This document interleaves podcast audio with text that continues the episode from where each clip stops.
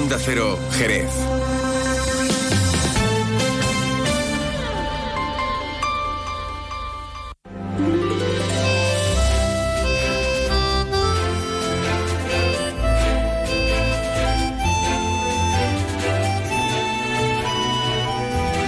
Más de uno Jerez.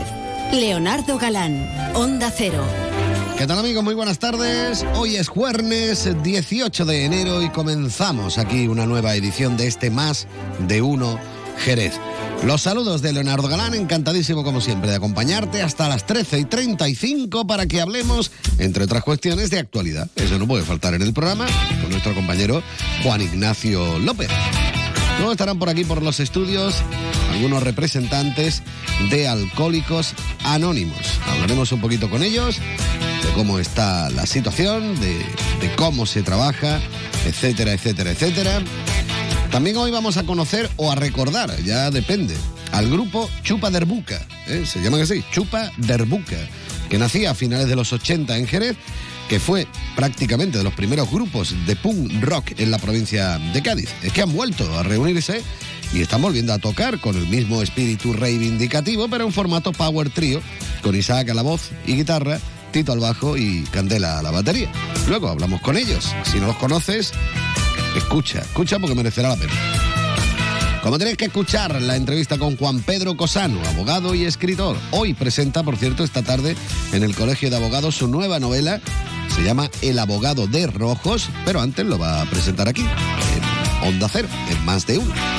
Y también tendremos nuestro libro gastronómico viajero con Pepe Gil. Entre otras cuestiones hablaremos de exploradores de las Américas, como es el caso del jerezano, cabeza de vaca. De esto y de mucho más vamos a hablar aquí en Más de Uno Jerez, un Más de Uno que como siempre comienza mirando a los cielos para ver cómo van a estar en las próximas horas de la mano de la Agencia Estatal de Meteorología. Muy buenas tardes. Muy buenas tardes. En la provincia de Cádiz tendremos cielo nuboso con precipitaciones débiles. Las temperaturas se mantendrán sin cambios con cifras de 20 grados de máxima en Algeciras, 19 en Jerez de la Frontera o 18 en Cádiz, Arcos de la Frontera y también en Rota. En general, en la jornada de mañana tendremos aviso amarillo por riesgo costero por viento de fuerza 7. Las temperaturas descenderán quedándose en valores de 18 grados de máxima en Cádiz, Algeciras, Jerez de la Frontera y Rota o 17 en Arcos de la Frontera. El viento será de componente oeste. Es una información de la Agencia Estatal de Meteorología. Gracias por esa información. Temazo espectacular del año 1988 con Pata Negra. Pasa la vida.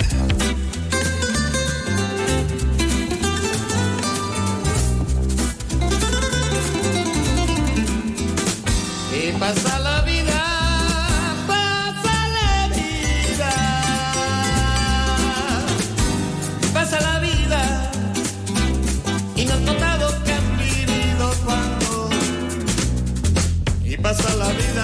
y no has notado que has vivido cuando. Y pasa la vida, pasa la vida, tus ilusiones y tus bellos sueños. Y todo se olvida, tus ilusiones y tus bellos sueños. Todo se olvida. Y pasa la vida, igual que pasa la corriente cuando río calma. Y yo camino diferente, donde me quiera llevar.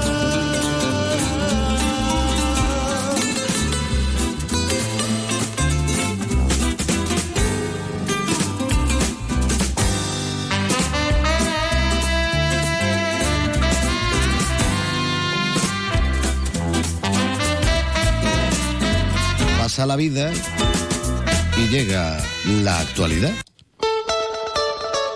Y como siempre, para hablarnos de actualidad aquí en el programa, está nuestro compañero Juan Ignacio López. Juan Ignacio, muy buenas tardes. Hola, muy buenas tardes, Un Leonardo. día en el que nos hemos tenido que mover bastante, ¿no? Bueno, Eh, la- Pese a la lluvia y estas cosas. Le voy a tener que echar media suela a los zapatos. Eso ya no se escucha, porque ya no se hacen los zapatos de material tanto. no es habitual. ¿eh? Pero Eso. todavía, todavía hay zapateros Bueno, por ahí, mira, menos mal. Empiezo por lo último, si te parece, ¿vale? Porque qué? hemos abordado varias convocatorias esta mañana. La primera de ellas tenía lugar a las nueve y media, pero vamos a, vamos a comenzar comenzar por la última, ¿no? Que ha sido a las, a las 11 y que con toda la pompa, boato, y allí había más gente que en la guerra, Dios mío, en una presentación que no es cualquier presentación, porque ya lo venimos contando desde que se dio a conocer la noticia, Jerez ha sido el lugar elegido por la Junta de Andalucía para escenificar la presentación de un pabellón. ¿Cómo se presenta un pabellón? Pues hablando de él y poniendo unos vídeos. Así de sencillo. El pabellón no se trae aquí, no lo han traído hasta la bodega donde se ha presentado,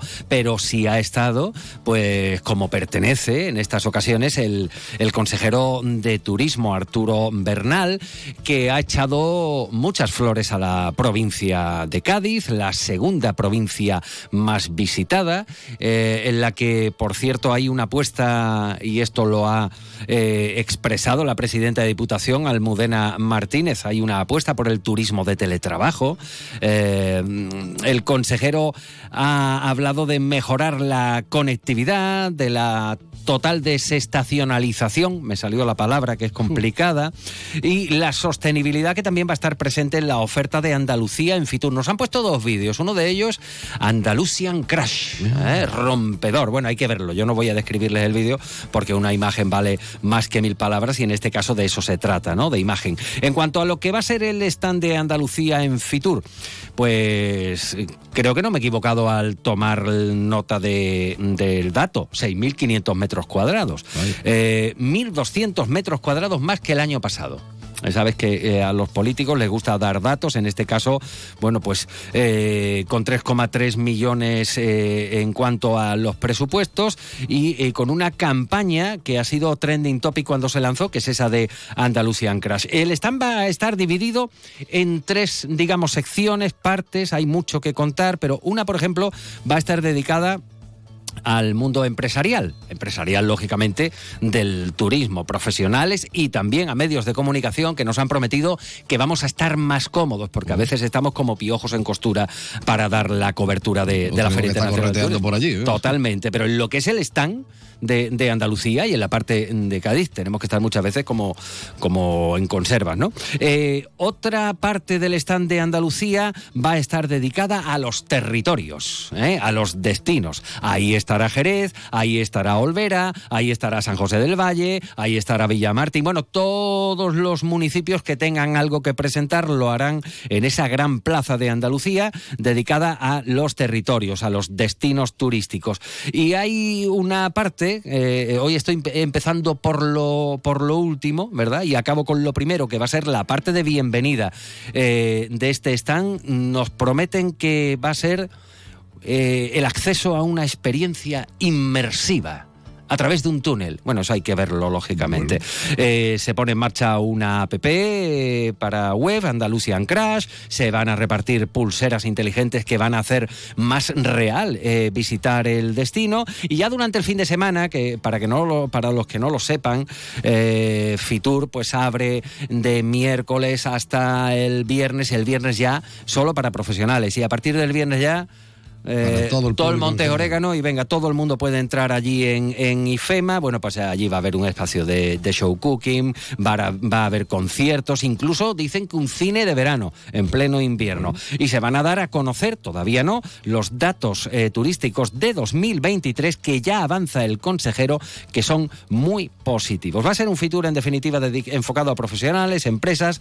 Van a haber 195 empresas en esta edición, triplicando a las 60 que acudían, por ejemplo, el año pasado, 132 mesas de trabajo, más espacio para los destinos que pasarán de los 200 metritos a poderlo desarrollar en los 6.500 metros cuadrados de stand de Andalucía.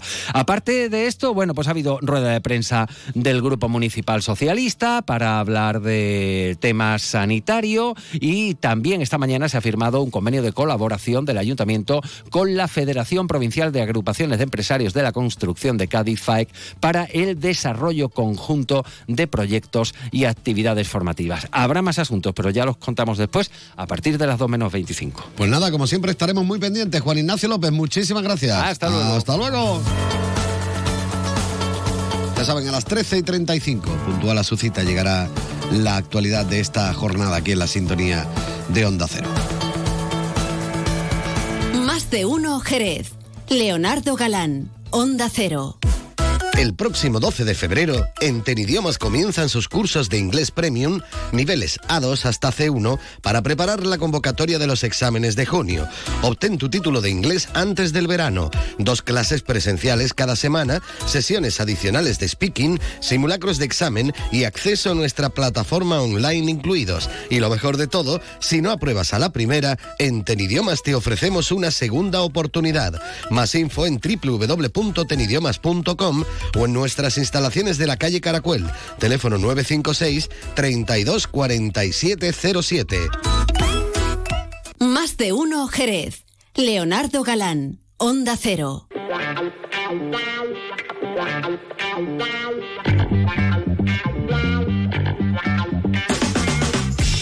Seguimos adelante en la sintonía de Onda Cero Jerez en este 90.3 de la frecuencia modulada en www.ondacero.es y en su teléfono móvil, si se han descargado la aplicación gratuita de Onda Cero. Como yo decía en la presentación del programa, hoy vamos a hablar un poquito de Alcohólicos Anónimos. Están con nosotros dos representantes de este colectivo. Santi, muy buenas tardes y bienvenido. Buenas tardes. Y Leandro, muy buenas tardes y bienvenido. Buenas tardes, Leo. Bueno, cuando estamos hablando de Alcohólicos Anónimos, ¿cu- ¿cuánto tiempo lleva funcionando Alcohólicos Anónimos aquí en, en la ciudad, en Jerez? En Jerez lleva funcionando más de 30 años, porque de hecho nuestro grupo, que no es de los más antiguos, llevamos de hecho 28 años. Puede estar en torno a los 35 años por ahí. Sí, porque aquí en, en Jerez, bueno, vosotros estáis estructurados en, en varios grupos. Creo que son cinco, ¿no? Los que tenéis en, en la ciudad, ¿no? En diferentes zonas. también. Efectivamente, somos cinco grupos, desde la zona sur, el grupo Nueva Luz, la zona centro en Ronda Mulero, otro más en la zona este, la Granja Vieja, y en el- nuestro actual grupo, en la parroquia Virgen de los Dolores, y el grupo más antiguo de los que quedan actualmente de Jerez, La Plata, en la calle Jeromín número 7. Grupo Jerez. ¿Cuándo mm, una persona decide tomar eh, la decisión de, pediros que le echéis un cable? Eh, ¿Cuándo llega ese momento? Vosotros que tenéis ya mucha experiencia en este aspecto, mm, ¿cuándo se da cuenta alguien de que necesita ayuda? eh? Habitualmente utilizamos una expresión que es tocar fondo. Es decir, cuando ya eres incapaz de soportar mayor dolor porque lo has generado a ti mismo y a todas las personas que te rodean, porque normalmente hacemos daño a las personas que más nos quieren. Nuestros padres, madres, nuestras mujeres, nuestros hijos. Y entonces ya la convivencia resulta imposible e incluso pues nos ponen en el, en- en el picadero, ¿no? Digamos. de- La tesitura de- La tesitura de- de decirte ahí tienes las puertas y ya sabes. Y las maletas, ¿no? Digamos. Entonces, cuando tocas fondo, cuando eres capaz de aceptar que tienes un problema y que necesitas ayuda, es cuando la pides. Y afortunadamente existen comunidades organizadas y organizaciones, en nuestro caso es el primer caso, comunidades organizadas que de una forma altruista nos dedicamos a la recuperación de las personas que tienen la enfermedad del alcoholismo. Cuando estamos hablando de, de- de alcohólicos anónimos, a la hora de ayudar a las personas, eh, obviamente ayudáis a las personas que son alcohólicas, pero las personas que son alcohólicas no siempre eh, únicamente mm, beben alcohol, también a lo mejor consumen otro tipo de, de- de productos o de drogas, como, como quieras llamarlo. Em, es más complicado, obviamente, eh, ayudar a alguien así que alguien que solo tenga el problema del alcohol, ¿no? Pero vosotros también le ayudáis, claro. Efectivamente, de hecho, el programa de los 12 pasos de Alcohólicos Anónimos lo emplean más de 600 comunidades en el mundo para todo tipo de dependencia. Porque el alcoholismo forma parte de una cosa que esto lo decimos en nuestras informaciones públicas, del TOC, trastorno obsesivo compulsivo. Esto se estudia en psicología, en psiquiatría y demás. Es decir, nosotros nos podemos te- podemos tener dependencia de muchas cosas, no solamente del alcohol y las drogas, pongamos de las nuevas tecnologías, Bueno, ahora con las maquinitas y todo esto con la también, claro. maquinita te viene la ludopatía, la pornografía, todo lo que termina en IA. Todo, absolutamente todo, es tratable con el programa que tenemos. Bueno, afortunadamente. me has comentado lo- lo- los 12 pasos. Los 12 A pasos. ver, cuéntame, o cuéntame tú, que estás más callado que en misa, cuáles son esos 12 pasos, a ver. Los 12 pasos, digamos, es una parte de, vamos, una parte principal de, de nuestro reglamento interno, por así decirse. Eh, y más habitual, vamos, que, que- que hacemos, ¿no? Eh, los 12 pasos, empezando por el primero, que es que somos totalmente, mm, como que estamos negados y que nuestra derrota mayor es el alcohol, empezando por ahí. Ese es el único paso que habla del alcohol. El resto te habla, pues, de lo que es la, mm, las consecuencias de que te ha llevado el alcohol, los defectos de carácter que ha sacado, ¿no? Lo que, a dónde te ha llevado al alcohol, la desestructuración familiar, personal, laboral, psicológica y naturalmente pues esos 12 pasos que no te los puedo enumerar de uno en uno porque siempre y siempre lo tratamos y los leemos en nuestra el principio de nuestras reuniones es lo que hace que nosotros nos guiemos por ello para tener una recuperación e incluso mensualmente digamos son 12 pasos y tenemos 12 meses, pues cada mes vamos estudiando o programándonos para, para el siguiente paso, ¿no? Y vamos haciendo, mira, pues este paso es, somos, mm, estamos tocados con el alcohol, bueno, pues hablamos del alcohol. Hablamos de los defectos de carácter, hablamos de lo que es la desestructuración que padece uno. Y así es como vamos tratando nuestra enfermedad, recuperándonos sistemáticamente y poco a poco de todo aquello que hemos destrozado durante todos los años que hemos estado consumiendo alcohol. Alcohólicos hay de toda clase social, de todo tipo, de mm, toda orientación sexual, de todo. de todo. Te puedo decir de que hombres, mujeres, personas mayores, personas jóvenes, de cualquier estrato social, desde el más humilde a la persona más económicamente bollante, lo que quieras, porque lo toca todo. Lo toca todo. Y sobre todo hay una. Digamos que es que el alcohol es, digamos, la puerta yo siempre lo denomino así, la puerta que te da opción a entrar en otro tipo de adicciones. Eh, la droga, pues hay muchas personas que están en alcohólicos anónimos que son politoxicómanos, que han tocado el alcohol y el alcohol lo ha metido en la ludopatía, en su momento con las maquinitas, en lo que es la droga en sí. Y todos están allí incluidos. Y tenemos, como dice, estratos sociales, eh, ideología política, ideología religiosa, y ahí no tenemos, vamos, hay cabida para todo. Ujú. Me imagino también que lo más complicado, lo más difícil es asumir que uno es alcohólico, ¿no? O una. Sí, es, ma- es lo, es lo más difícil, es el primer paso que hay que dar, el asumirlo naturalmente y luego pues reconocerlo, que es muy difícil reconocerlo. Yo te hablo de mi caso en particular, que yo no lo reconocí en un principio cuando entré con 40 años y estuve cuatro años sin beber y luego creyéndome curado pues decidí abandonar el grupo y he tenido siete años de recaída. Y La recaída es lo peor que le puede pasar a un alcohólico porque es eh, el detonante de que ya tu vida no tiene sentido, de que ya tu vida está totalmente desestructurada y de que ya lo único que tienes es la bebida, la bebida y la bebida. Me parece que no te importa nada más. Exacto, no te importa, llegas al punto en el que ni familia, ni hijos, ni hermanos, ni trabajo, nada. Todo pasa a un segundo plano y lo primero que hay es el alcohol. Es que la- la- las consecuencias realmente son eh, muy graves, ya no solo en, en tu salud, sino mm, puede afectar incluso a la salud de los que te rodean, ¿no? Que muchas veces casi a lo mejor piensa uno más en, en decir, oye, mira, mm, estoy haciendo daño a, a las personas que quiero y al final dices tú, mira, si es que el problema lo tengo yo, ¿no? Efectivamente, Leo. Veamos, nosotros somos enfermos, alcohólicos, pero también convertimos en enfermos a todos aquellos que nos rodean. De hecho, nosotros tenemos una comunidad paralela, hermana nuestra, que se dedica a la recuperación de los familiares de los alcohólicos. ¿Por qué?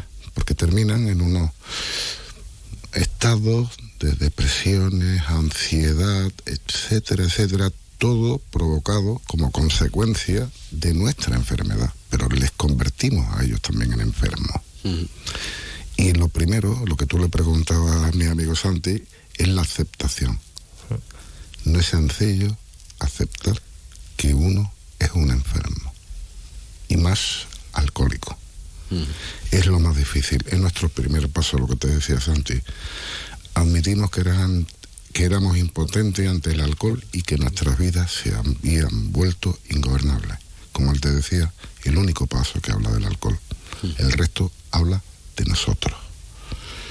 Y afortunadamente recuperamos a las personas con un programa que las trata integralmente y las consecuencias, lo que tú preguntabas, psicológicas, emocionales, porque esto es una enfermedad, yo lo digo siempre, del binomio del cerebro y del corazón.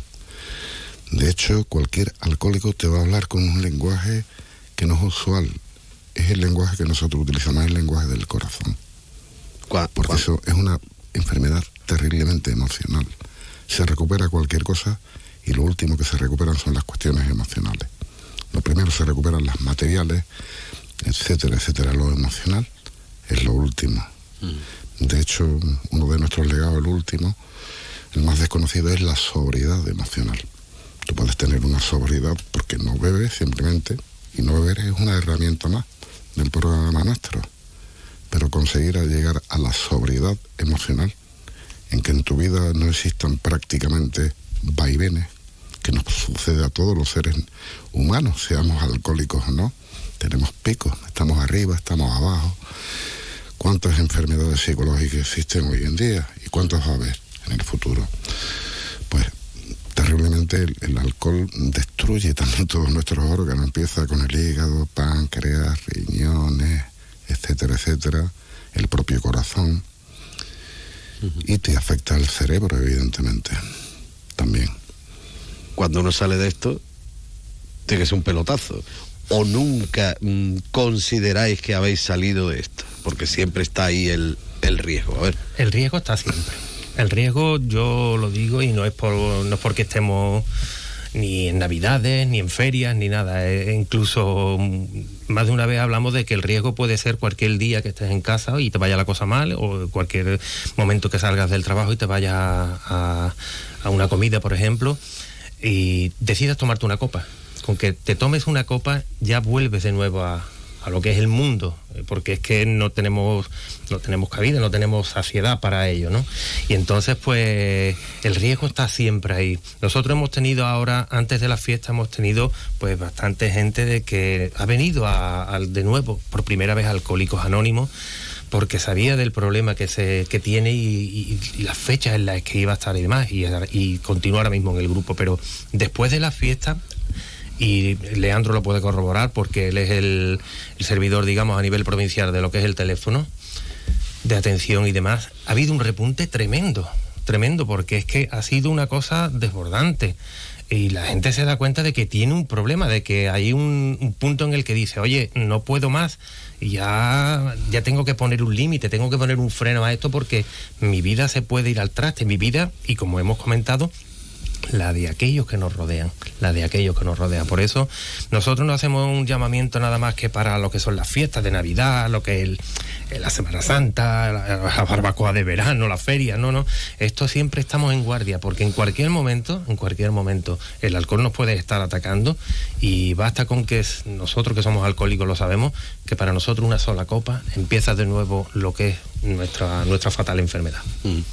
bueno, mm, para ponernos en contacto con vosotros, a ver qué es lo que qué es lo que hay que hacer. Se llama, se planta uno allí, hay correos electrónicos, bueno, tenéis página web, por ejemplo, a nivel a nivel nacional. Contadme un poquito lo- los detalles para aquellas personas que, que digan, pues yo necesito ayuda. Yo quiero dar ese paso. Yo realmente tengo este este problema, tengo esta enfermedad y, y quiero solucionarlo. ¿Cómo lo hacemos? Afortunadamente soy precisamente, como decía Santi, el servidor.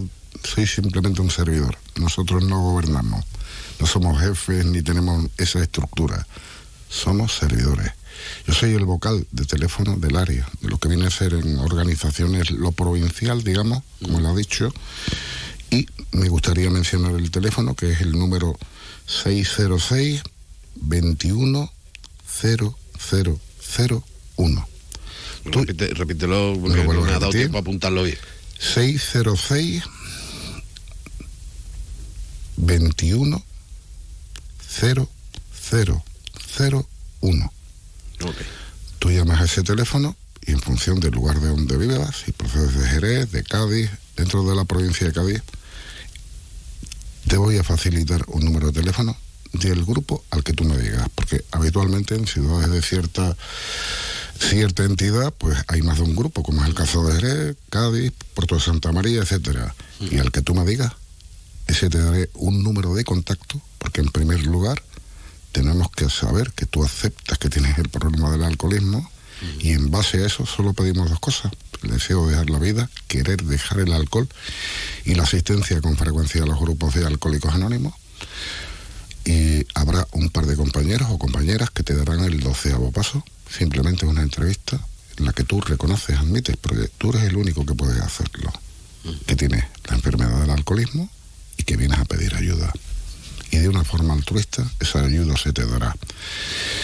Si entras en la página web, podrás descubrir que a cualquier punto de, de España que vayas, que te vas de vacaciones a Galicia, pues mira al lugar donde vayas, busca a qué área pertenece, habrá otro teléfono como el mío, que lo llevará otro compañero o compañera y que te lo dirá. Y si vas a Estados Unidos, que es donde nació en el año 1935 Alcohólicos Anónimos, es decir, hace ya 88 años, en cualquier lugar, encontrarás a través de la web internacional de Alcohólicos Anónimos, ORG, encontrarás el número de teléfono del grupo que quieras. Bueno, esperemos que no que no nos haga falta. No, no que no queramos, sino que no nos haga falta, que Esperemos, sería, esperemos. que sería lo suyo. Santi Leandro, podríamos estar hablando todo el día, pero el programa dura lo que dura y siempre tenemos aquí el problema de- del tiempo. Yo quería agradeceros que hayáis dedicado unos minutos a estar con nosotros aquí en Onda Cero. Muchísimas gracias. Muchísimas gracias a ti, al programa que siempre nos atiende y todo sea por, por una causa justa, creo que lo es. Un fuerte abrazo. Muchísimas gracias.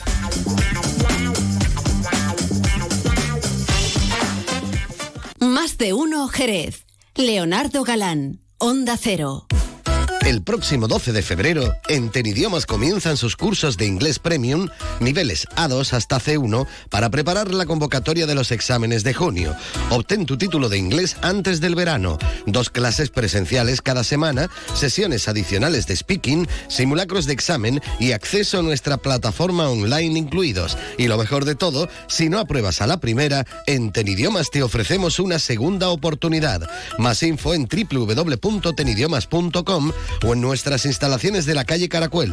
Teléfono 956 32 47 07. Más de uno Jerez.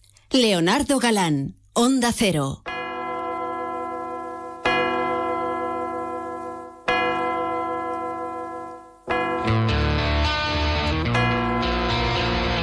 Yo por aquí desempolvando algunas cintas de cassette viejas que tenía ahí en la discoteca y me he encontrado con esto, que tiene ya unos cuantos años. Esto es del año 94. ¿eh? Son un grupo, yo qué quiere que te diga, pero esto es de lo que entra en la categoría de legendario. ¿eh? Estamos hablando concretamente del grupo Chupa del Buca. Bueno, son un poco punkis, como pueden comprobar. Un poco no, son totalmente punkis. Están con nosotros dos de sus componentes. Isaac, muy buenas tardes y bienvenido. Muy buenas, Leo, ¿qué tal? ¿Cómo estamos, hombre? Y Tito, ¿qué tal? Buenas tardes. Hola, ¿qué tal hacer, Leo? Bueno, casi hacemos pleno, nos falta el candela nada más, ¿no? Exacto. Candela es que un poco tímido, ya con sus cincuenta y tantos años. se ha cortado un poquillo, se ha cortado un poquillo. Bueno, eh, Chupa del Buca, como digo yo, un grupo que, mm, bueno, sonó mucho en, a finales de los 80, principios de los 90, podríamos decir, y que han vuelto. A ver, contarnos un poquito todo lo que nos hemos perdido, porque habrá mucha gente que a lo mejor no conozca Chupa del Buca, no conozca el movimiento punk aquí en nuestra ciudad, porque vosotros en cierta forma, mm, bueno, pues eh, mm, habéis estado ahí desde el primer momento con el movimiento punk en nuestra en nuestra ciudad, aunque cuando vean las fotos van a decir, bueno, mm, punk, no sé, se esperarán otra cosa, pero Hombre, es que los años no, no- no pasan pasan en verde, pero la actitud y la ideología sigue siendo un poco la misma, ¿no? Eh, sí es verdad que puede ser que fuéramos de las primeras bandas de punk rock que hubo aquí en la provincia de Cádiz. Y vamos, y para, iluminarnos un poco sobre cómo empezó la historia, quizá mejor Tito, que estuvo un poquito antes que yo en, en, en el germen del grupo. en el ¿no? germen del grupo, exactamente. Tito, cuéntanos cómo os conociste y cómo os dio por montar esta banda. A ver. Pues mira, eh, colega de, de Rafa, el vocalista que, que estaba antes, y nos fuimos por ahí a buscar trabajo a Valencia y tal, y por el camino no- nos hicimos de una caja Ah. con los platos estos que son de orquesta, Sí. que se tocan ahí, de estos grandes, ¿no? y nos lo trajimos. Y ahí en, su casa, en la granja, en su habitación, pues nos poníamos allí. a- él tenía una guitarrita que se hizo él también con su pastilla, las bobinó, Qué todo el tema. En una caja puro se hizo su ampli, En una caja de puro. en una caja de puro. Qué que la caja de puro estuvo durando conciertos y todo, vamos. Sí, sí. Y luego yo con, me hice también de un bajo Y, y un día que llegó por ahí el Candela, le encasquetó el Rafa. Dice, mira, tú vas a tocar La caja, ¡pum! Y le dio el plato, la caja, y allí nos pusimos a hacer escándalo con un temita que, que nos inventamos. Y, y nada, allí llegaba el padre de Rafa, estartado, perdido. Porque estamos hablando de qué edad más o menos tendríais vosotros. eh. Pues eso sería en el 88, por ahí. Tendríamos 15 años, más o menos. Y ya empezaste y, además en el piso. vamos. Sí, sí, bueno, No, yo he tocado una bajo. vez, una vez he tocado yo en un piso y fue cinco minutos, no duró más. vamos. Pero bueno, eh, mm, eh, en menos minutos llegó el padre allí. Pero esto qué es lo que es, una escandalera, imagínate. Y nada, a pesar de eso, seguimos tocando allí varias veces más. Hasta que el padre os mandó todo por culo. del tiro. Y nada, y ya de ahí pues nos hicimos con un localcito en La Plata. Ya con Isa ya tenía yo relación antes también de haber Sí, tocado. Hemos tocado antes juntos. Con- También casualmente en su casa. Sí, pero bueno, tocar el bajo y la guitarra a lo mejor en una casa, mm, siempre que controle el volumen no hay mayor problema. Mi pero- casa es un garaje, también podemos hacer un poquito más de. Pero meter, meter una batería en, una, en un piso es, Sí, es sí. tremendo, es tremendo. Ayer en La Plata es cuando nos conocimos nosotros, ¿no? Que Exactamente. cuando íbamos nosotros con Etílico, que, Sí. que estábamos compartiendo local. Fíjate tú, si, si ha llovido desde, Sí, desde fue entonces. por, por por lo menos dos años después de empezar con aquello, vamos. Yo me acuerdo, mi tito me comentó lo de tocar con ellos y yo estaba, con, había tenido un accidente de moto y estaba con la clavícula rota. Y me apunté a lanza ya con la clavícula rota y todo y allí empezamos a hacer jaleo. Sí. Lo pasábamos muy bien, porque aquello era llegar allí al local, te desquitaba de, de todo, de tu casa, de los estudios, del trabajo, de... Y echaba allí unos buenos ratos con los colegas, como todo el día entero, los fines de semana era allí hasta... Hubo una temporada, du- durante más de un año, ens- ensayábamos todos los días. Todos los días. Es que además antes el que tenía un local era un tesoro, porque antes un local para ensayar en era muy, pero que muy complicado de encontrar. ¿eh? Ya ves, ya ves. Y lo de La Plata era una mina prácticamente, porque estaba allí en medio de La Plata. Ya no existe, lo digo por aquellos que digan ahora dónde estaban los locales de En La el Plata. parque ese que está lleno de en plata, el sí. parque, ya lo derribaron todo y demás. Y, mm, y antes, eh, me acuerdo yo que en aquella época es que era muy complicado encontrar un local, vamos. Y cuando tú te ponías a lo mejor y encontrabas un local, lo alquilabas y tal, y luego te ponías a tocar, venía la policía cada dos por tres, Ajá. los vecinos se quejaban, porque antes tampoco Pues estaba... imagínate con la música nuestra. No, no. Y, y en verano, que abríamos las puertas de par en par, Claro, daba los pisos de enfrente. y tocábamos con las puertas abiertas. Sí. Yo que no Y llegaba la policía allí, mira que esto tiene que cortar. Digo, ¿y el cacharrito te lo ha traído? Dice, ¿qué cacharrito? El medidor de decibelio. Si no, como tú vas a decir que esto Claro, está fuerte. no llegaba a las 3 de la tarde, tenía que cortar para el tema de la siesta, luego no podía otra vez hasta las 6. Bueno, No, eh, buenos tiempos también. Sí, sí, que por ahí se, se empezó. Bueno, luego empezaste ya a tocar así más, más a menudo, se puede decir, ya tocando conciertos y toda la historia, y llegó un momento que desaparece el grupo. Sí, por cuestiones entre cuestiones laborales de uno que se fue para un sitio, otro para otro lado, tal, un momento en que nos, nos, dis- nos, dis- nos disolvimos y posteriormente, pues esporádicamente sí que hemos vuelto a dar con un conciertillo, mm, en vez de siendo los cinco que éramos en un principio, los tres que estamos ahora, aunque ahora comentaremos que ha entrado una, una figura nueva en, en el grupo. Una figura nueva. Sí, sí, porque es una figura muy larga, porque es muy harto el chaval, tío. Figura, es. ¿Quién es? ¿Quién es? ¿Quién es? Eh, eh, Javier Largo, que el- este chaval viene más, bueno, este chaval sabe de música bastante, toca muy bien.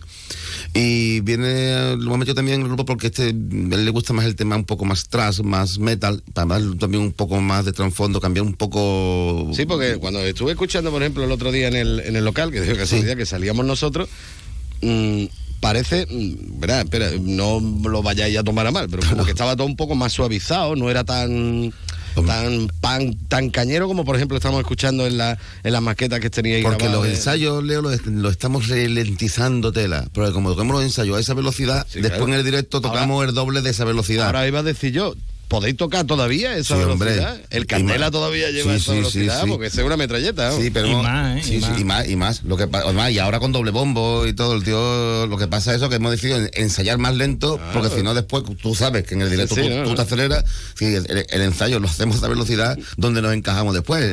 A mí me extrañó, digo, oye, mira, se lo están tomando como con más filosofía, con más tranquilidad. Digo, será por la edad, que La están ya más artritis, tranquilos. Nos cuesta no- hacerlo lento, ¿eh? No, pues, pues- pues no creo porque, porque nos Cuesta, cuesta hacerlo Hombre, ¿eh? hay que tener en cuenta también que, que, bueno, aunque Chupa del Buca desapareció como formación, luego vosotros habéis seguido tocando. Sí, ¿no? hombre. Yo estuve en el primer, fui componente de los Chuminos Inverbes, estuve en el primer disco, después monté los conjuntos Esmeralda, monté los, los, los, Compadres. compadres y Tito también ha estado en... Sí. colaborando un poquito con, con un grupito en Guapi y luego con a, a Punta Pala también, que estado un par de años o por ahí. También estuve un poquito en Coraza, ahí nada, tampoco fue mucho tiempo. Sí, pero Y- a lo que voy es que cuando uno toca no para. No, claro. Aunque quiera. Porque, mm, por ejemplo, yo he tenido momentos en los que he vendido hasta todos los cacharros. Digo, mira, ya no toco más, ya estoy cansado, ya estoy harto. Ya Y ahora te los compro otra vez. Y al final te los tienes que comprar otra vez. Dice, bueno, mira, por lo menos, míralo por el lado positivo, ahora los tienes nuevos. ¿no? Pero vamos, que. mm, bueno, eh, como decimos. Pasan los años, volvéis otra vez a. ¿Cómo os habéis juntado otra vez? Porque mm, también eso eh, Pues tiene que tener su historia. ¿no? Sí, tiene su historia. Todo esto viene de que yo este año pasado, el 3 de junio, cumplí mis 50... Vaya- mi- vaya mis fiestazo. 50 huertas al sol que tú estuviste, por cierto. Fiestazo. Y decidí hacer una fiesta así a lo grande, invité a gente de todos lados, vino gente de Inglaterra, vino gente de Alicante, Valencia, de todos lados, y hablé con ellos porque, porque me hacía mu- mucha ilusión de juntarnos para ese concierto. Nos juntamos, lo, lo- lo dimos, nos pasamos bien, su- su- eh, surgió ot- otro cumpleaños también de un colega el marco de septiembre, y dije pues vamos a seguir. Y entonces hemos encontrado un localcillo y vamos a seguir para adelante con la intención, puede grabar algo nuevo, a ver si, si puede ser aquí a, a verano, más o menos, vamos. Mm, ¿Y tenéis idea más o menos de dónde lo queréis grabar o, o estáis ahí dándole Mm, vueltas? Ahora mismo vamos, estamos haciendo los temas. Cuando hagamos los temas, digamos, ¿a dónde vamos? vamos? a empezar primero por la, la casa, por, no vamos a empezar por el tejado. Claro, claro, claro. Hay, Bueno, que, hay que hacer temas nuevos.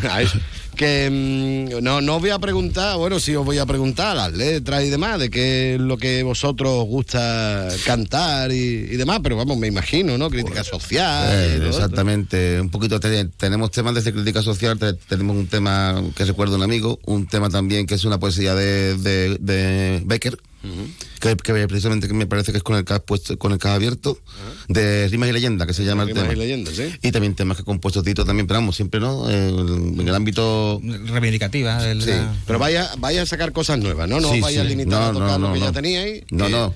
Quizás a mejorar cosas de lo que tenemos, darle más. Ahora que está tan de moda, podéis hacer un grupo de versiones de Chupa del Buca, vosotros Sí, mismos. vosotros mismos. Y lo mismo va más gente. Pues Porque mira, también, ser, no, es que verás tú, ahora que con esto de los grupos que hay de, de versiones y demás. la Los de abueletes que, va, que, que van a Oye, versionar pues Chupa vamos, de a- Boca. vamos a versionar un grupo del año 1990 que se llamaba Chupa de Buca. También, ¿no? Podría ser, ¿no?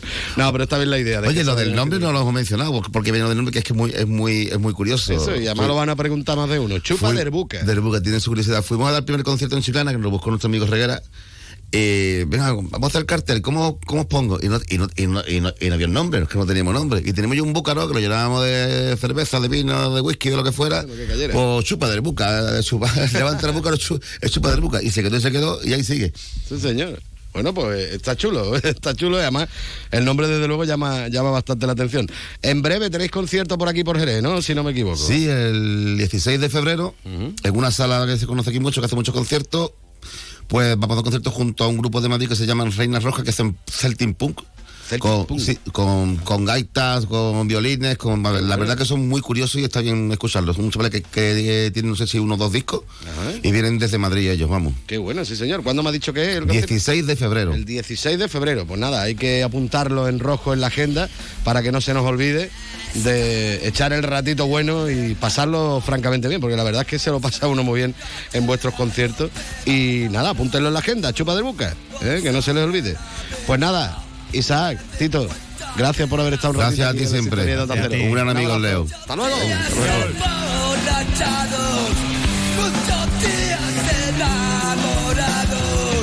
Cuántas veces Y precisamente escuchando un poquito a Chupas del Buca vamos a llegar a la una. Ya saben que a esa hora llegan las noticias de ámbito nacional e internacional. Después las regionales. Y después nosotros continuamos, por supuesto, aquí en Más de Uno, porque todavía tenemos que contarte muchas más cosas interesantes. Por ejemplo, hablaremos después de las noticias con Juan Pedro Cosano, ya saben, abogado y escritor, que hoy presenta en el Colegio de Abogados su nueva novela El abogado de rojos. Muy recomendable su lectura. Y también tendremos nuestro libro gastronómico viajero con Pepe Gil. Entre otras cuestiones, bueno, pues vamos a seguir las huellas de exploradores de las Américas, como el caso del jerezano Cabeza de Vaca. De esto y de mucho más, te hablaremos aquí en más de uno Jerez, pero lo más importante, que te tienes que quedar con nosotros, que si no te lo pierdes, ¿vale?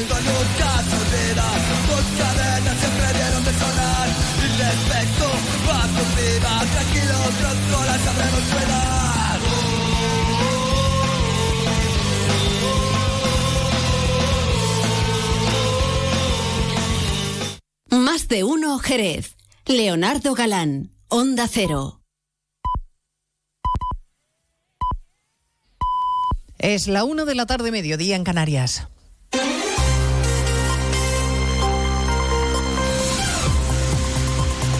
Noticias en Onda Cero.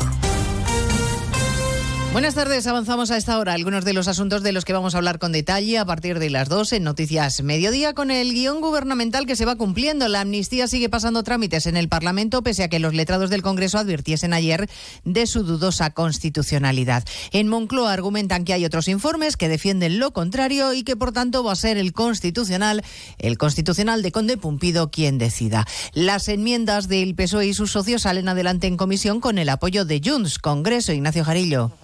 Así es, el PSOE confirma que salen adelante sus ocho enmiendas y las de sus socios. No quiere referirse a Pachi López, a la que quiere incluir Junts per Cataluña, que ampararía a Puigdemont y otros encausados en posibles delitos de terrorismo. Pero para la popular Cuca Gamarra hay que parar esto cuanto antes, dice, como dicen los letrados del Congreso. Acabamos de eh, estar en una ponencia en que se han aprobado las ocho enmiendas que ha presentado el Grupo Socialista y en que eso no, no aparece. Nosotros dialogar y hablar hablaremos siempre, pero creemos que ya eh, está bien armada y bien reforzada la, ley de amnistía. Hoy lo que hemos trasladado es eh, lo único que se podía hacer con esta ley, que era, tras la contundencia del informe de los letrados de esta comisión, es parar aquí este auténtico disparate. Por cierto, que en este pleno de la reforma de la Constitución para eliminar el concepto disminuidos por discapacitados, Vox finalmente anuncia que votará no. En efecto, el único grupo que se opone es Vox, que alega que no quiere blanquear a Sánchez y a su gobierno ilegal. Los independentistas habían tratado de colar sus reivindicaciones aprovechando este retoque de la Carta Magna. Sin que se desvíe la atención sobre el contenido del informe de los letrados y su gravedad, en el Partido Popular están estudiando además la posibilidad de actuar contra la presidenta del Congreso por ocultar ese informe durante días. Lo ha confirmado el portavoz parlamentario Miguel Tellado. Lo que sabemos es que el informe es del día 10. El secretario general de la Cámara, el letrado mayor, tenía conocimiento de ese informe y no es un informe cualquiera, es el informe. Es el informe, que además contradice sus tesis para admitir a trámite esta ley y por lo tanto es tremendamente grave. Y estoy seguro que si lo conocía el letrado mayor, el señor Galindo, también lo conocía la señora Armengol. Es evidente. A partir de las dos hablaremos además del enfado mayúsculo del presidente de los empresarios, Antonio Garamendi, con el gobierno y en concreto con la ministra Yolanda Díaz, que ayer sugirió que hay que topar los sueldos de los grandes directivos de este país. Garamendi habla de intervencionismo, de república bananera y carga contra el mensaje antiliberal del presidente Sánchez en Davos, que ayer pidió a los empresarios que defiendan la democracia. Defendemos la democracia, no las tesis de uno o de otro. Es decir, eh, estaremos al margen partidista. Nosotros ni estamos en el neoliberalismo, porque no estamos, ni estamos en el populismo, porque también es horriblemente malo para la economía. Estamos donde estamos, en, ese, eh, en esa España, eh, con ese Estado social y democrático de derecho que es el por el que nosotros apostamos. Hablaremos también de la buena noticia para miles de ciudadanos que se acogieron a una demanda colectiva de Adicae contra las cláusulas suelo abusivas que pagaron en sus hipotecas. Hoy la abogada general del Tribunal de Justicia de la Unión Europea ha respaldado la demanda, aunque falta que se pronuncie el tribunal. Normalmente lo hace en el mismo sentido que la abogada general. Y hablaremos de la grave situación de sequía en Andalucía, porque el presidente Juanma Moreno va pidiendo a los ciudadanos que se hagan a la idea de que en verano va a haber restricciones en grandes ciudades si sigue sin llover. No basta con que llueva solo un poco, ha dicho, porque la situación es de extrema gravedad. Estamos en una situación extrema. Y esto no se trata de alarmar, pero se trata de ser realista. Extrema. Tenemos eh, embalses que están en situaciones como nunca antes habíamos visto. Tenemos una media que está en torno a un 20%, pero con provincias que están muy por debajo de ese 20%. Provincias que están un 13, un 12 o por debajo de un 10% de reservas hídricas. Tenemos muy poco tiempo de margen. Hablando de sequía, la Agencia Estatal de Meteorología confirma que esta semana 15 provincias de nuestro país han registrado récord de calor por el día y la noche, hasta 17 grados, por ejemplo, en Alicante de madrugada, Belén Gómez del Pino. O 31 grados registrados este martes de día en Gran Canaria. El archipiélago además ha vivido esta semana noches tropicales con termómetros que no han bajado de los 20 grados. Son temperaturas anómalas para mediados de enero, más propias de mayo, junio incluso del verano. Además de esos casi 17 grados nocturnos en Alicante, se registraron otros récords de madrugada madrugada. Por ejemplo, 13 grados en Cáceres, 12 en Salamanca. Madrid registró la madrugada del martes la mínima más alta desde 1920 en enero, 11 grados. Explica la EMET que este episodio cálido se debe a que las aguas superficiales del Atlántico Oriental acumulan más calor del normal y las últimas borrascas han arrastrado ese aire templado a España. Pues de todo ello hablaremos en 55 minutos cuando resumamos la actualidad de este jueves 18 de enero. Elena Gijón, a las 2, Noticias Mediodía.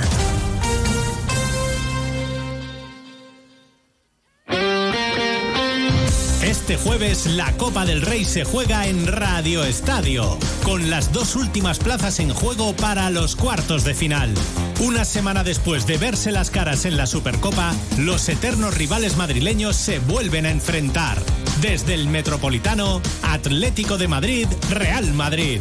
Solo puede quedar uno. Los rojiblancos a aprovechar la ventaja de jugar en su estadio.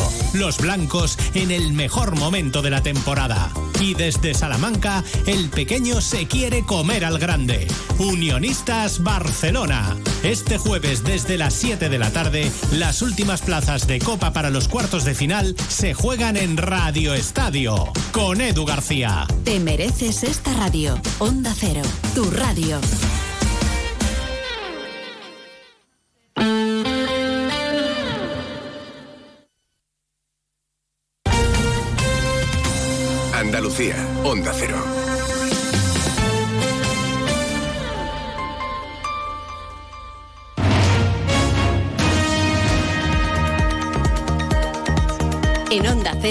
Noticias de Andalucía. Jaime Castilla. Buenas tardes, hacemos hasta ahora un repaso de la actualidad de Andalucía de este jueves 18 de enero y comenzamos con la situación extrema de sequía que vive la comunidad, como ha alertado esta mañana el presidente de la Junta, Juanma Moreno, antes de presidir la reunión del Comité de Expertos de la Sequía del Ejecutivo andaluz. Los pantanos andaluces están de media por debajo del 20% de su capacidad, pero en algunas provincias como Cádiz ese número baja al 10%. Si no llueve durante 30 días seguidos, a las decenas de municipios que sufren ya restricciones en el consumo, pueden las grandes capitales para inicios de verano, como ha explicado Moreno.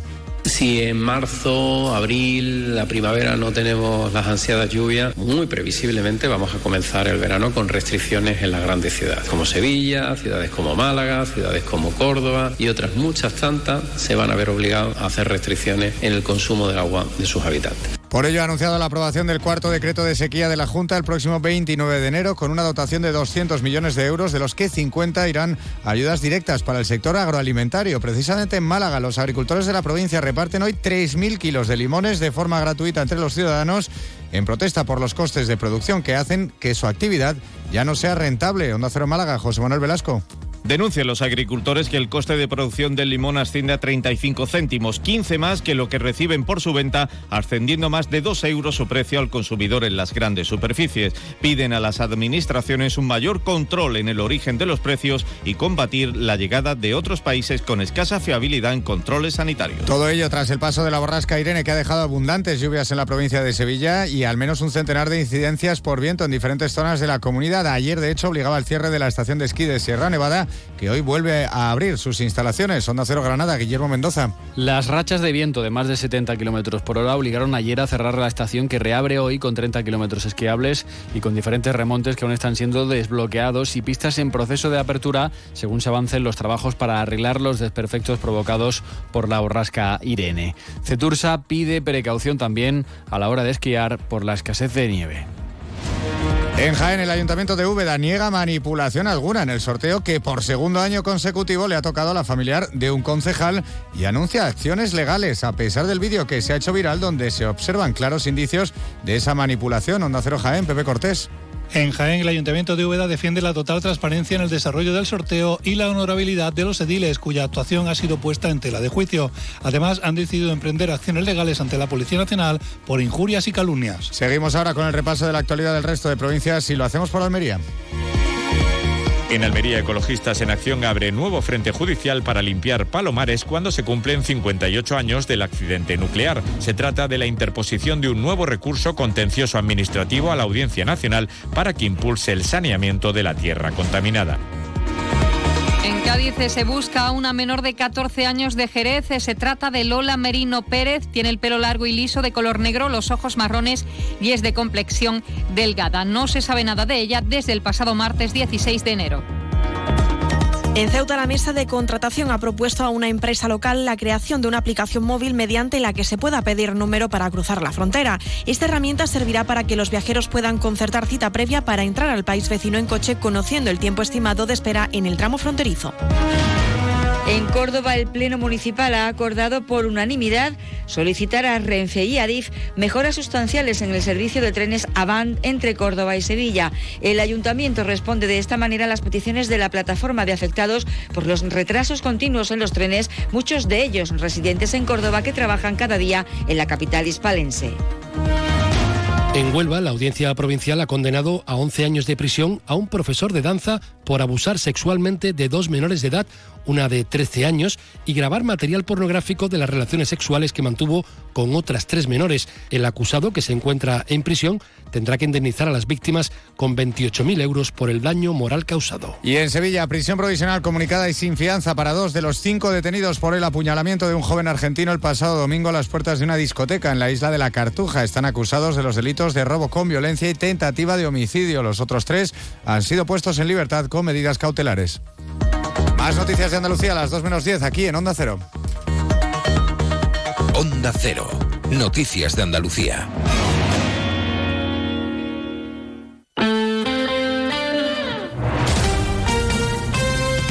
Onda Cero, Jerez.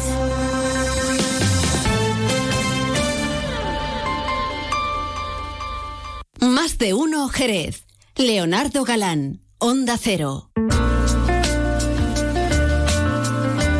11 minutos que pasan de la una en punto de la tarde. Seguimos, por supuesto, en la sintonía de Onda Cero Jerez, en este 90.3 de la frecuencia modulada, en www.ondacero.es y directamente en su teléfono móvil si se han descargado la aplicación gratuita de Onda Cero. Como yo decía en la presentación del programa, esta tarde se presenta en el Colegio de Abogados la novela El abogado de Rojos de Juan Pedro Cosano. Juan Pedro, que por cierto, lo tenemos por aquí al otro lado del hilo telefónico, como se decía antaño. Juan Pedro, muy buenas tardes. Buenas tardes, Leo. ¿Qué tal? ¿Cómo estás? Yo muy bien. Y tú me imagino que también muy bien, ¿no? Porque no veas tú las críticas que estoy escuchando yo de esta nueva novela.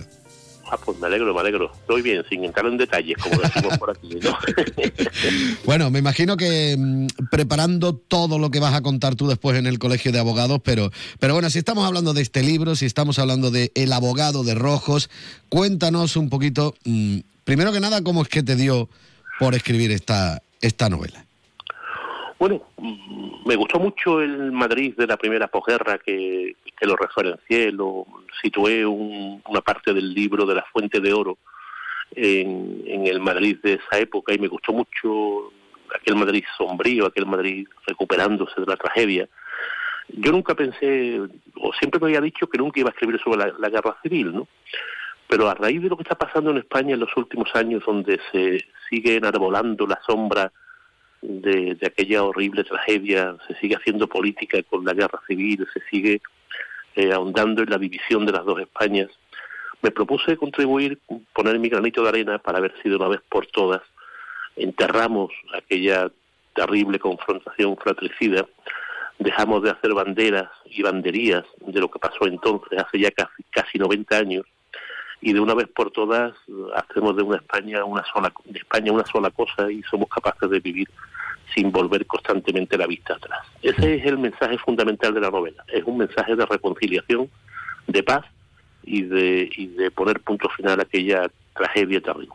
Ojalá cale, ¿eh? que lo, sería lo suyo. Oye, has creado el personaje de Eduardo Peña, mm, este abogado, el abogado de, de Rojos. Cuéntanos también un poquito de, porque, mm, vamos, toda la novela prácticamente se basa en la figura de este, de este abogado, ¿no? Sí, Eduardo Peña es un abogado eh, que vive y ejer- eh, ejerce en Madrid, joven, timorato, porque ha procurado durante la guerra no significarse, que no, no, no inmiscuirse, no involucrarse en el conflicto, eh, mercantilista, civilista, alejado de los asuntos penales, pero cuando Franco entra en Madrid, dos de sus vecinos son detenidos. Bueno, sirvió en el, en el Ejército Rojo con su quinta, con su, con su reemplazo, en la 37 Bri- Brigada Mixta, en la Sierra de Guadarrama, y por aquello de ser abogado tuvo que ser coordinador del boletín de la, del batallón. En esos boletines, lógicamente, pues había soflamas contra Franco y contra el Ejército Nacional. Cuando dos, dos vecinos suyos son detenidos, su madre lo anima a interesarse por ellos, por su, por su destino, en cuartelillos y comandancias, hasta que da con ellos en un juzgado militar. Se presenta como su abogado, sin saber que un abogado civil no podía defender a presos militares. Y no solamente se ríen de él por eso, sino que se dan cuenta de que estaba requisitoriado, estaba en busca de captura por haber sido parte del, del Ejército Rojo y de haber coordinado ese boletín del batallón. Es detenido, es sometido a consejo de guerra y es preso en Porlier hasta que es indultado por Franco en el primer indulto que se produce a finales del 39 y eh, intenta rehacer su vida en aquel Madrid eh, derrotado y eh, no solamente no consigue rehacerla, sino que incluso se ve obligado eh, o se plantea renunciar al ejercicio de la abogacía que adora, hasta que es curiosamente reclutado por el cuerpo jurídico militar para servir en el mismo cuerpo que a él lo había condenado. Este es un dato histórico. Eh, pasó en realidad que Franco, ante la, la gran cantidad de consejos de guerra, tuvo que tirar de abogados condenados por rojo para eh, integrarlos en el cuerpo ju- jurídico militar. Primero eh, interviene, trabaja como funcionario y posteriormente es ascendido a teniente auditor, a defensor militar, y es cuando decide entregarse a la causa de los presos a los que tiene que defender hasta que ocurren una serie de peripecias que, Que no voy a contar ahora eh, para no desvelar el final. Bueno, em, para hacer eh, esta novela tú te has tenido que mm, estudiar eh, lo mm, estudiable y más allá, ¿no? Tú te has basado, bueno, principalmente en documentos históricos, ¿no? Con que nos han contado todo esto, ¿no? Me he documentado, he leído actas de consejos de guerra, pero sobre todo he intentado, y eso es lo fundamental, mantener un equilibrio ideológico. Sobre la guerra civil se ha escrito muchísimo, pero siempre en los últimos 30 años desde una sola óptica, mm, queriendo reescribir la historia, ¿no? Yo me propuse y creo que, o espero haberlo conseguido, no hacer una novela ideologizada, sino una no- novela equilibrada, una novela donde el lector vea que entonces, en aquellos años treinta y pico, había buenos y malos en ambas partes, había razones en ambas partes, había culpables en ambas partes. Y es lo que fundamentalmente he intentado, mantener un equilibrio no ideológico, sino contar una verdad histórica eh, que sirva de eh, ambientación de la ficción que cuento. Bueno, el libro, como digo yo, eh, está recibiendo muy buenas críticas, que eso es importante. De todas formas, eso en ti es habitual, porque todos los libros que tienes publicados siempre han recibido muy buenas Gusto críticas. hablar contigo, de Leo. No, hombre, ya es que a la prueba me remito. ¿Cuántos discos, eh, cuántos discos- digo yo, cuántos libros has vendido? es, que, es que uno vende porque hace las cosas bien. Entonces, si no, no los vendería. ¿no? Como yo escriba un libro, no, lo mismo no lo leo ni yo. Que, que, ¿A qué hora es la, la presentación esta tarde? A las siete y media en el Colegio de Abogados de aquí de Jerez, en calle Sevilla. Pues es entrada libre y eh, allí eh, de- después tomaremos una copa los que se dignen a acompañarme. hasta, hasta completar aforo, como, como se suele decir. Como se decía. Pues nada, Juan Pedro, como siempre, un auténtico placer charlar contigo y esperemos que sea otro notable éxito este abogado de rojo. Muchísimas gracias. El placer es mío, Leo. Un fuerte abrazo.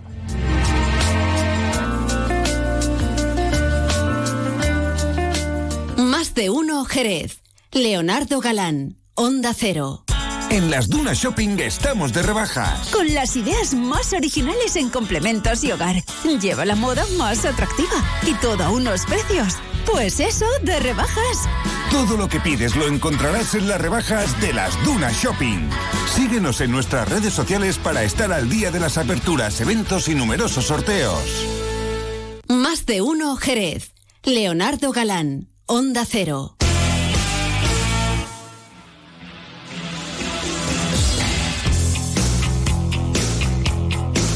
Vamos a continuar en la sintonía de Onda Cero aquí en Más de Uno. Ya saben que cuando suena aquí esta musiquita de los Midnight Oil, que cada día está más cara, por cierto, la música de Midnight Oil, ¿eh? por lo del aceite. Que tenemos nuestro libro gastronómico viajero, don Pepe Gil. Saludos y muy buenas tardes. Leo, ¿qué tal? Buenas tardes. Yo jueves. Estoy estupendamente. Estamos ya ahí a las puertas del fin de semana. Hoy el es jueves, el jueves es el nuevo viernes. Sí, señor. ¿eh? Y los 60 son los nuevos 30. ¿Eh? Sí. Los 60 años, se Sí, yo, yo que voy camino de los 60, me queda ahí algunos años muy importantes, los más, los más importantes de mi vida. Esos, esos años hasta llegar a los 60, pues me siento como un chavalote de 30. Bueno, pues yo me Bueno, no alegro. quiero exagerar, realmente me siento como uno de 25. Pues yo me alegro muchísimo ¿eh? de, de que su estado de ánimo y corporal ante esa edad que nos vamos acercando sea tan positivo. ¿no? bueno, nos vamos acercando. A mí me queda un poquito todavía, pero bueno. Yo creo que compartimos, eh, tú, Leo, nuestro común amigo Paco Benavén. Bueno, Paco creo que ha llegado, ¿no? Que estuve hablando el martes con él y, y creo que decía que ya, ya estaba, ya estaba. Sí, sí, anda por aquí. Eh, compartimos un gen que comparte, me parece que es un 10%, un 15% de la población, que se llama el gen aventurero. Algunas veces las aventuras las hacemos físicamente, viajamos y demás, cuando nos dejan o cuando nos lo permite la economía. Algunas veces motivado por nuestro afán de conocer, otras veces obligado por la por el trabajo, hay que buscar trabajo donde sea, pero otras veces hacemos nuestra aventura, por ejemplo, aquí en la radio, ¿no? Y ya sabes, nos dedicamos a esto, a recorrer mundo a través de las ondas. ¿Y hoy dónde nos propone usted que vayamos? A ver. Pues mira, nos habíamos quedado con Zurbarán en el anterior viaje, ¿no? Eh, eh, ya, ya llegando a Nueva York y contemplando ese, ese famoso cuadro que teníamos en la Cartuja, que fue pintado para la Cartuja de Jerez, pero que se encuentra en el Metropolitan de Nueva York, ¿no? ¿Cómo llegó eso allí? Habíamos hablado un poco de toda esa trayectoria, cómo la pintura salía de los puertos de España, viajes, o sea, Sevilla y Cádiz, viajando hacia el Nuevo Mundo, ¿no? hacia las Indias, ¿no? Hacia América, hacia las Filipinas y más allá, hacia China. Bueno, pues nosotros vamos a seguir la pista de esa travesía, pero con todos esos aventureros, hombres de bien y de mal, que cruzaron océanos para mejorar su vida o en busca de gloria o en busca de las siete ciudades de Cíbola o de la fuente de la eterna juventud o del paraíso terrenal. Vamos a, a viajar. Sí, pero empecemos viajando en el bueno en lo que queda del antiguo cine jerezano. Vamos a empezar desde cerquita. Porque estaríamos de acuerdo en una cosa, muchos de nosotros y de los que nos escuchan, hemos viajado allí sentados en su butaca A con las películas, ¿no? Que nos, nos ponían, ¿no? Eh, Algunas veces, pues, eran terroríficas.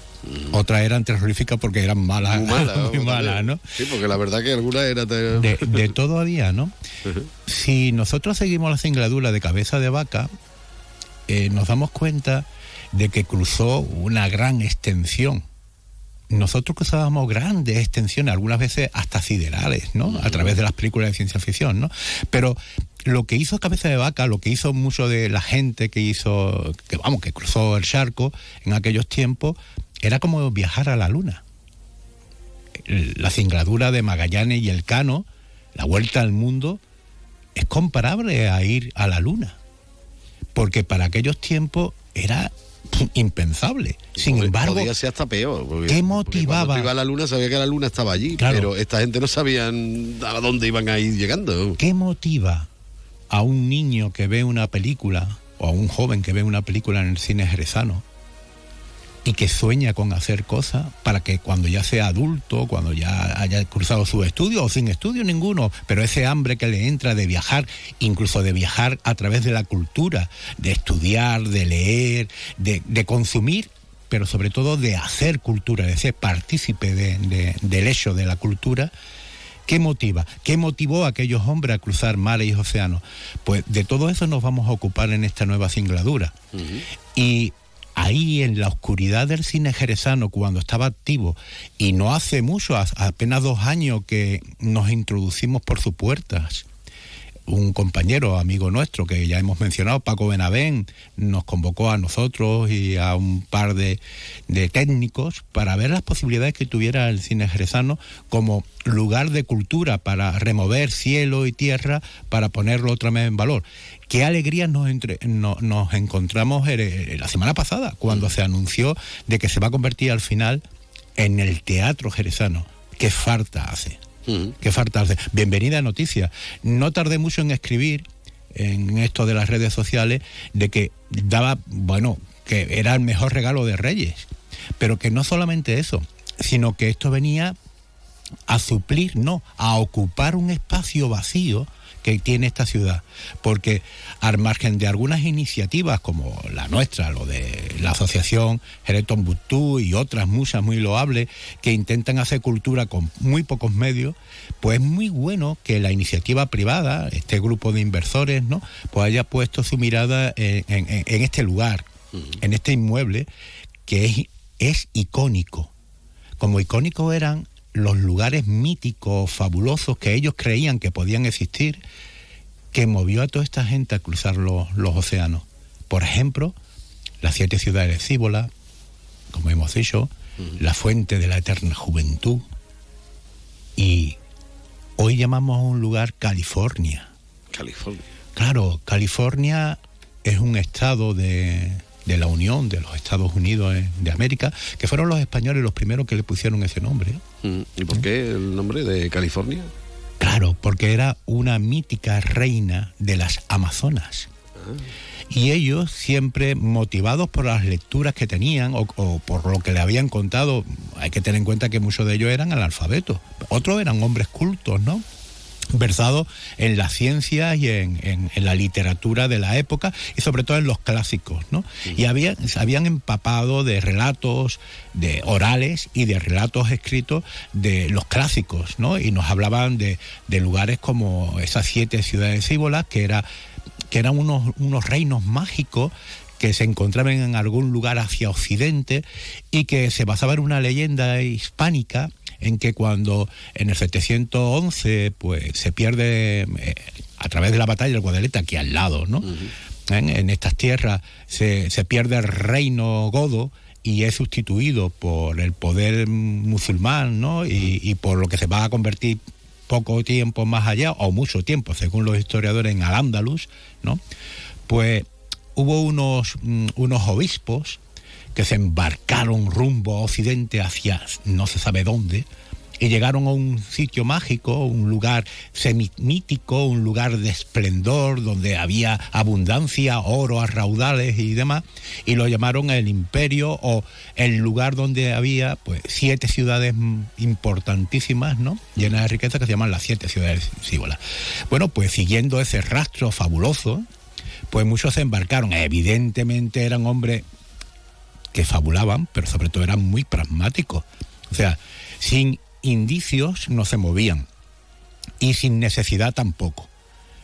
Por ejemplo, nuestros jerezanos, por mucho que hayan intentado hacerlo nacer en otros lares, Alba Núñez Cabeza de Vaca, fue uno de estas personas que en una expedición pues embarcó, en este caso a la conquista de la Florida, que había sido eh, avistada y pisada tiempo poco tiempo antes, en una expedición que salió de San Lucas de Barrameda rumbo pues a conquistar nuevas tierras y a explorar nuevas tierras en busca de riquezas, ¿no? Alba Núñez Cabeza de Vaca, jerezano, ¿eh?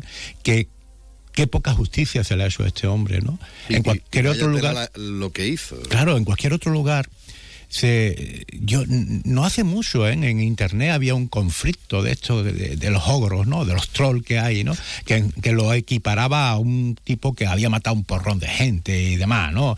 Claro, que poco conocen la historia. Álvaro Núñez Cabeza de Vaca, bueno, era un hombre de su tiempo, evidentemente. Era un guerrero, había luchado en la guerra de las de aquí en la, en la, en la guerra de las comunidades, había había, bueno, se había forjado como, como soldado, ¿no? Y se embarca en esta expedición en busca de fortuna, pero sobre todo como un funcionario más, ¿no? Y cuando naufraga, porque eh, termina naufragando y, y viviendo de aquella manera entre los indios, entre las tribus, ¿no? Él solo, Él prácticamente. solo, ¿no? Con, con- con varios compañeros que se van uniendo, que han sobrevivido, entre ellos Estebanito el Negro, que era un esclavo, quizá uno, quizá casi seguro que era el primer, el primer africano eh, pisó una zona. subsahariano que pisó aquellos lares, porque europeos había algunos que habían pisado, pero ese territorio que recorrieron, los primeros europeos y africanos en este caso, fueron el, el grupo de estos, de estos tres compañeros, ¿no? Que cruzaron todo ese territorio, o cuatro compañeros que cruzaron todo este ter- territorio, Nuevo México, Arizona, eh, lo que es Florida, eh, parte de Luisiana, Alabama, hasta llegar de, de nuevo a territorio hispano, español, a Nueva España, y encontrarse con los españoles. Esa inmensa epopeya, mm, bueno, salvo alguna película que hay por ahí que no le hace justicia del todo, que no estoy criticando como, como obra de arte, pero que no le hace justicia, salvo algún cómic, salvo algunas novelas que son muy, muy esclarecedoras, porque profundizan el personaje, pero ¿dónde hay una serie de, de televisión? ¿Cuántos capítulos tendría esa serie? Álvaro Núñez, Cristóbal Colón, toda esta gente habían leído el libro de las maravillas de Marco Polo. Pues maravillémonos nosotros, busquemos a esa famosa reina llamada California y pongámonos en viaje. Y pongámonos a comer rápidamente, don Pepe Gil, que nos propone en cuestión de segundos. Pues mira, No de lo que, que lo hagamos en cuestión No, de segundos, no, no, la receta. no. Yo, yo compraría unos tacos de esto de trigo, o me los haría, ¿entiendes? Estos que famosos mexicanos que no son mexicanos, porque los mexicanos nos tortearían cuando digan, no, esto es lo que tú te comes, ¿no? Y los rellenaría de atún. ¿Eh? pues. Con, con- con- todo lo que encontremos, pero yo los rellenaría de atún, pero encebollado. Ajá, por ejemplo. Oye, y ya tendríamos las dos cosas. Bueno, eh, una latita de atún, una cebollita cortada, un poquito de los pimientos, estos que están ya. Ah. Del piquillo, ¿eh? del piquillo, ahí está. está. Eh, por favor, no abusemos del queso, que le echamos queso fundido a todo, por favor. No, no, eso no hace falta. Tú querías escuchar a los. Eh, Claro. Bueno, claro, el Hotel California. California. Sí, señor. Pues nada, don Pepe Gil, muchísimas gracias. Hasta la próxima. Adiós.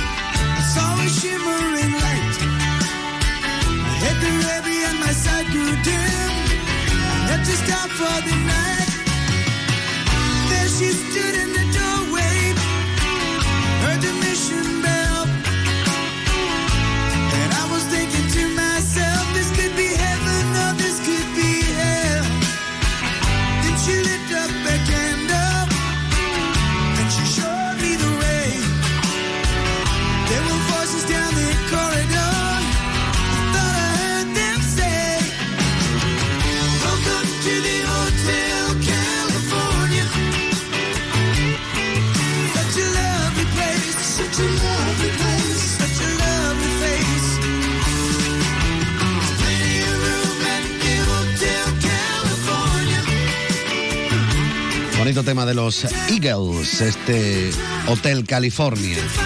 32 minutos que pasan de la una, vamos a ir cerrando el chiringuito, no lo vamos a hacer con el Hotel California, lo vamos a cerrar con el ojo en el cielo, ¿eh? para ver qué es lo que pasa con las nubes y con el agua y con todo esto. Ojalá se tire lloviendo tres meses, ¿no? Nos vendría bien. Pero bueno, que nos vamos con este Eye in the Sky de Alan Parsons. Los saludos de Leonardo Galán. Mañana volveremos, será San Viernes y habrá que celebrarlo por todo lo alto. Y bueno, tú siempre que tengas algo que celebrar, lo tienes claro. Lo puedes hacer en el restaurante Antonio. Tienes instalaciones espectaculares para que puedas celebrar todo lo celebrable y un poco más. Y si a esas celebraciones las acompañas con una copita de alguno de los vinos fantásticos y maravillosos de bodegas Williams and Humbert, pues mejor que mejor, siempre con un consumo responsable. Claro está. Nos vamos, ahora ya saben que llega toda la actualidad con Juan Ignacio López. Adiós. you're gone.